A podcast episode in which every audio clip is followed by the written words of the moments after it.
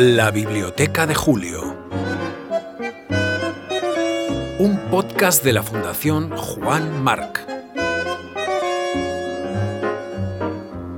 Un acercamiento a la figura y la obra de Julio Cortázar a través de los libros que le acompañaron durante su vida.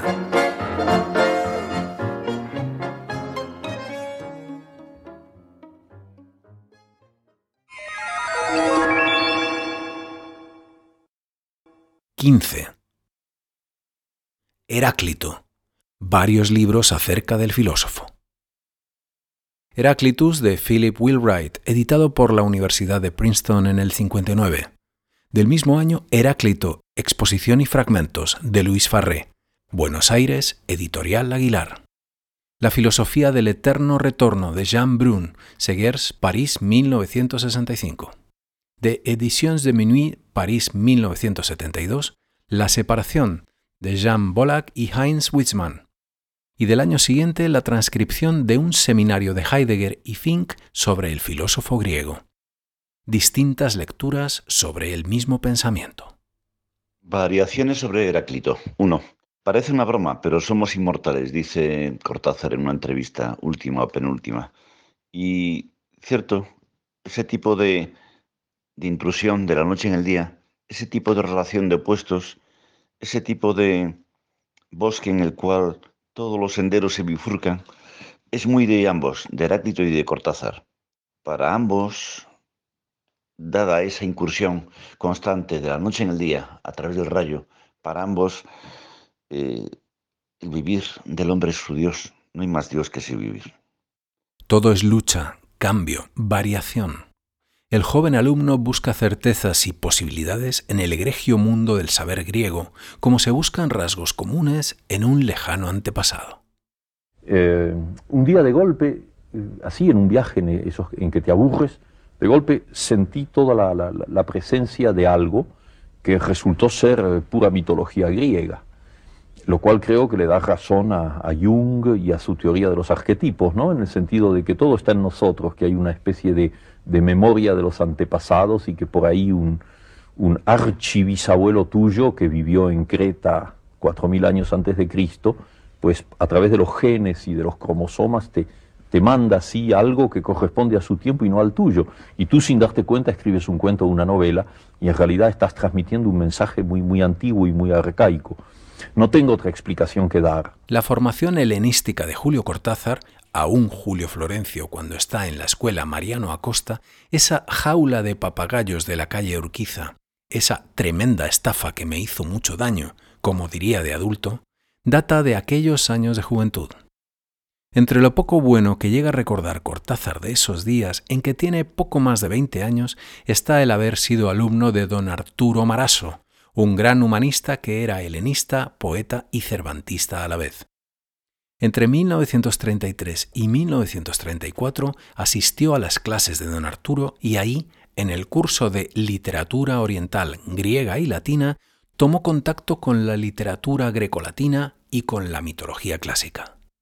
Lo hizo a través de los libros que el profesor le prestaba, dado que la modesta economía de su familia no le permitía adquisiciones. Ahí están Homero, Píndaro, Hesíodo, Eurípides, Baquílides de Ceos, Safo y Corina, o algunos de estos. A otros los iría encontrando en la librería Ateneo, donde ya había comprado a Esquilo, Sófocles, Teócrito, en los tomitos a un peso de Prometeo, editados en Valencia. ¿No los dirigía Blasco Ibáñez?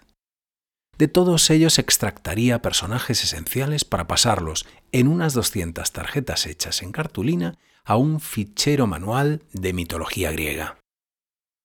Años más tarde, Cortázar dará gracias a su profesor dedicándole su estudio La urna griega en la poesía de John Keats. Y más tarde llegarán al gran público su revisión del Minotauro, recordada en la sexta entrega de la Biblioteca de Julio, dedicada a Borges y su manual de zoología fantástica, cuentos de influencia clásica como Circe o Las Ménades, y hasta plagios de la Ilíada, como en el libro de Manuel. Todos los fuegos el fuego no es una cita directa, pero sí un título claramente inspirado en Heráclito. Dos. Hay un tipo de, de fondo, de enigma, de fondo sombrío, que no existe más que en irrupciones que rompen el día, en iluminaciones que duran apenas unos segundos pero parten el día en dos. Gracias a ese, a ese cambio, esfuerzo perpetuo de lo que es inmóvil en el fondo, gracias a eso el sol es nuevo cada día.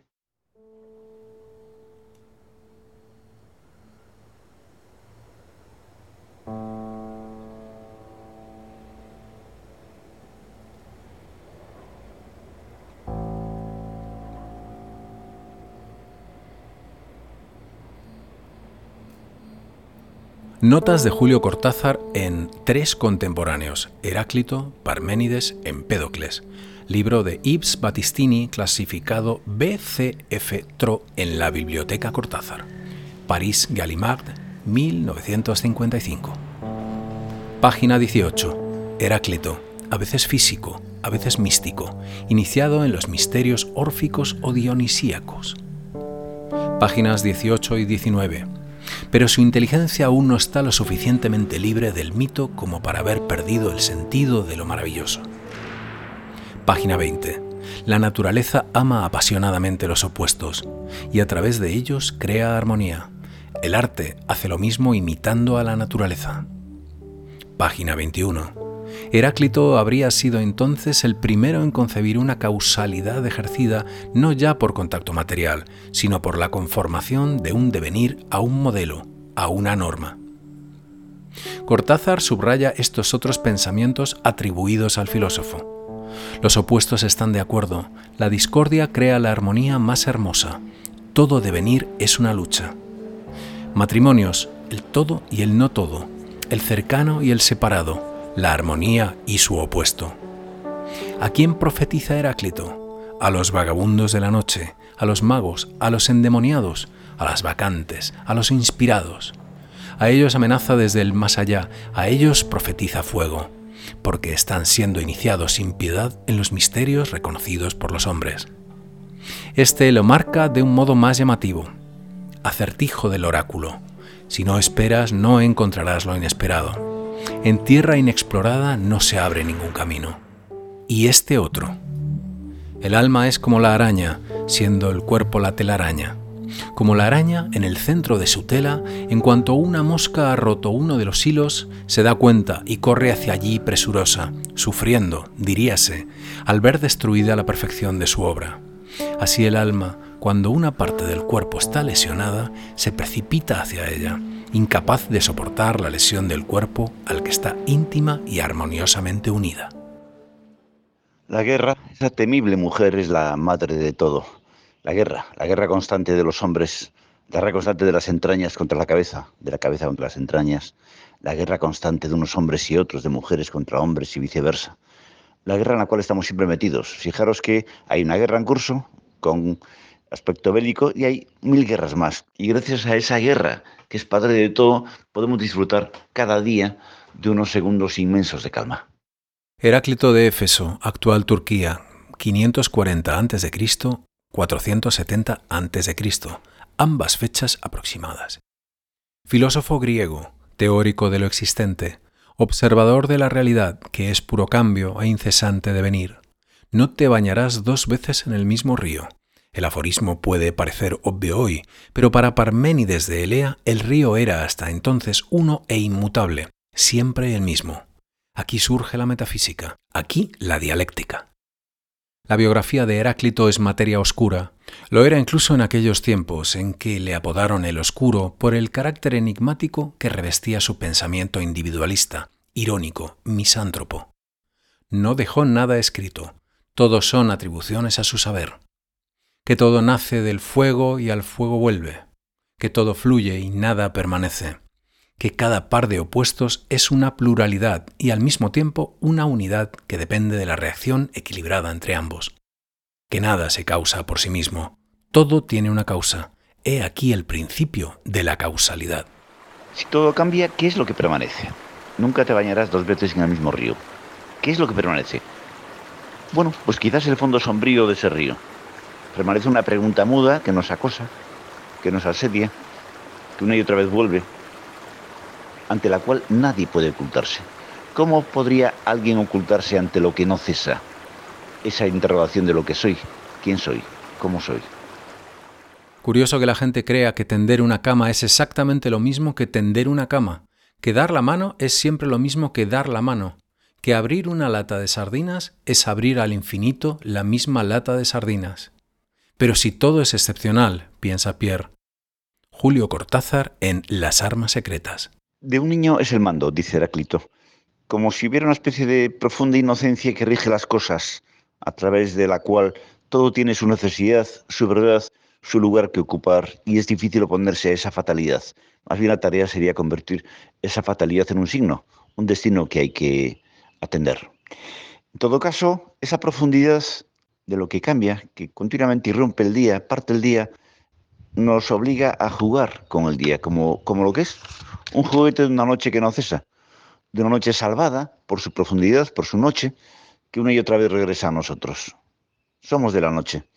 Y Heráclito no hace más que insistir en que todo lo que vemos despiertos es el imperio de esa noche de la cual venimos y en la cual descansaremos, no solo algún día, mañana, sino en todos los momentos cruciales del día. Cada epifanía es un regreso de ese rayo de la noche.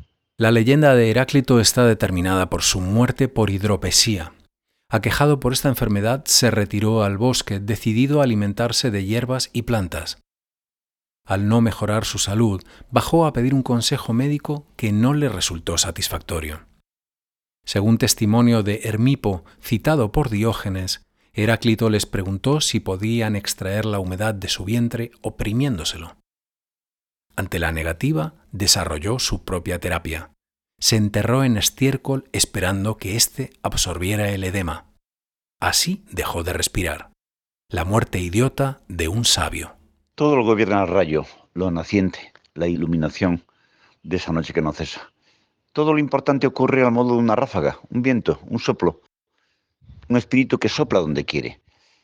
Por eso los momentos cruciales, es una vieja leyenda, ocurren repentinamente o no ocurrirán jamás. Una decisión, una visión, una revelación, es algo que nos impide tomar distancias con ello. Está ocurriendo un minuto del mundo y solo tenemos la ocasión de abrazarlo o dejarlo pasar. Pero este tipo de carteros jamás llaman dos veces. La llamada de Heráclito se produce hasta tres veces en Rayuela. Una, muy de pasada en el capítulo 48, en la escala de Oliveira en Montevideo, buscando a la maga. De golpe era un pozo cayendo infinitamente en sí mismo. Irónicamente se apostrofaba en plena plaza del Congreso. ¿Y a esto le llamabas búsqueda? ¿Cómo era aquello de Heráclito? A ver, repetí los grados de la liberación para que me ría un poco. Pero si estás en el fondo del embudo, hermano. 2.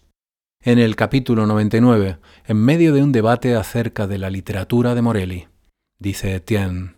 La técnica narrativa de tipos como él no es más que una incitación a salirse de las huellas. Sí, para meterse en el barro hasta el cogote, dijo Perico. Heráclito, dijo Gregorovius, se enterró en la mierda hasta el cogote y se curó de la hidropesía. Deja tranquilo a Heráclito, dijo Etienne.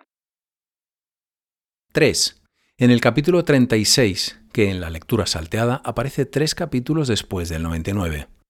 Ahí Cortázar nos une a Heráclito no con Morelli, sino con Oliveira. No una certidumbre metódica. Oh no, viejo querido, eso no, por lo que más quieras, ni un vino veritas, ni una dialéctica a lo Fichte u otros lapidarios espinocianos. Solamente como una aceptación en la náusea, Heráclito se había hecho enterrar en un montón de estiércol para curarse la hidropesía. En la mierda está el cogote, Heráclito el Oscuro, exactamente igual que ellos, pero sin el vino y además para curarse la hidropesía. Entonces tal vez fuera eso, estar en la mierda hasta el cogote, y también esperar, porque seguramente Heráclito había tenido que quedarse en la mierda días enteros. Y Oliveira se estaba acordando de que también Heráclito había dicho que si no se esperaba, jamás encontraría lo inesperado. Tuércele el cuello al cisne, había dicho Heráclito.